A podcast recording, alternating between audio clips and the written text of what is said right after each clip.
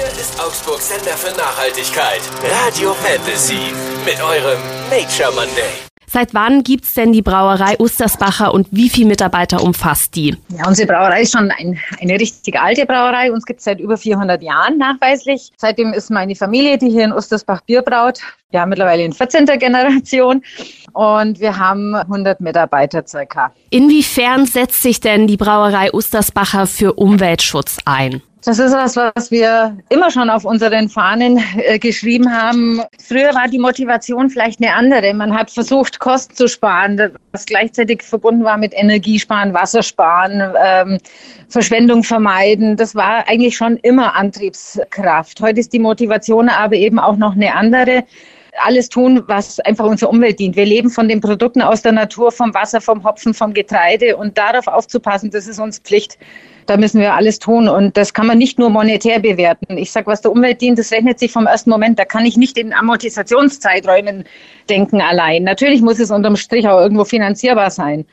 Aber eben äh, nicht, das ist nicht der einzige Aspekt. Nein, wir müssen auf unsere schöne Natur aufpassen. Was sind denn da so die Punkte, wo eine Brauerei ansetzen kann? Zum einen mal auf jeden Fall die Verwendung von Mehrweggebinden. Das ist, denke ich, fast mit das Existenziellste, dass ich sage, ich verzichte auf Einweggebinde, ich verzichte auf Plastikflaschen. Ich benutze nur Flaschen aus Glas, die 50, 60 und öfter mal äh, benutzt werden können. Das ist äh, mit der größte Punkt, glaube ich. Ansonsten natürlich moderne Anlagen, die wassersparend arbeiten, die Strom sparen.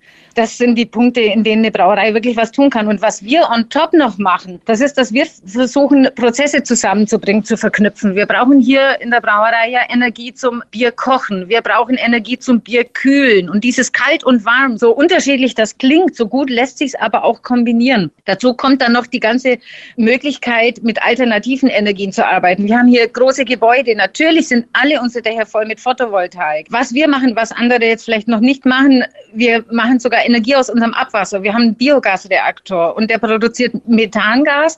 Das speisen wir ein in unser Blockheizkraftwerk, machen damit Strom und die Wärme, die dabei entsteht, nehmen wir, um die Flaschenwaschmaschine zu erhitzen, um das Flaschenwaschwasser zu erhitzen. Das sind so Dinge, die uns wahnsinnig Spaß machen, äh, wo wir sagen, wow, super, haben wir wieder was gefunden, wo wir unterm Strich Energie sparen, CO2 vermeiden. Das ist unser Antrieb. Inwiefern hebt sich denn jetzt die Brauerei in Sachen Umweltschutz und Nachhaltigkeit von anderen Brauereien ab?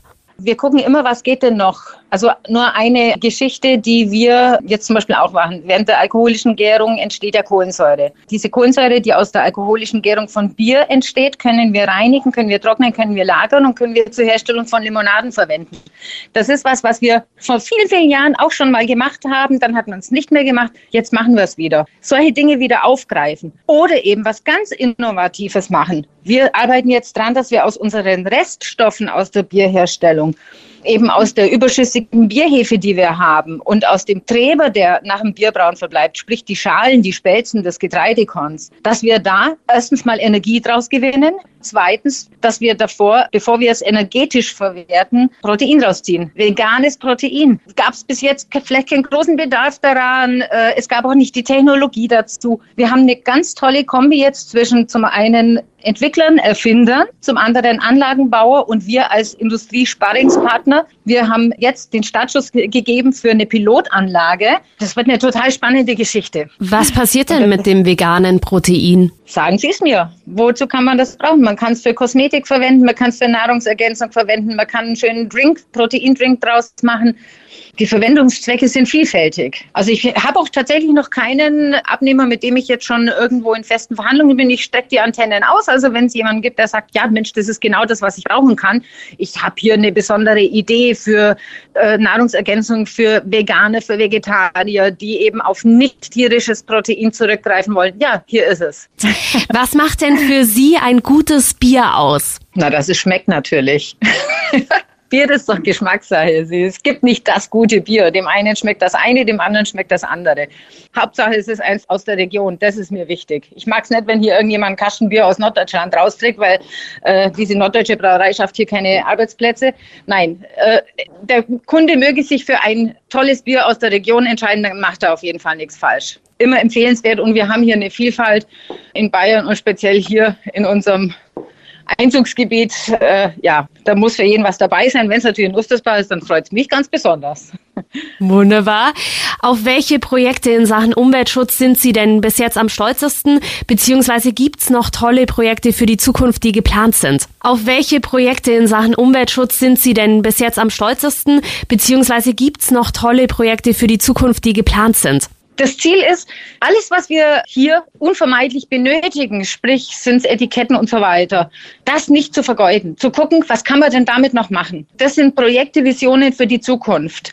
Alles andere muss sich zeigen. Vielleicht gibt es irgendwann mal Ostersbacher LKWs, die mit Wasserstofftechnik fahren. Also Visionen gibt es viele. Projekt aktuell veganes Protein. Das ist das, was läuft.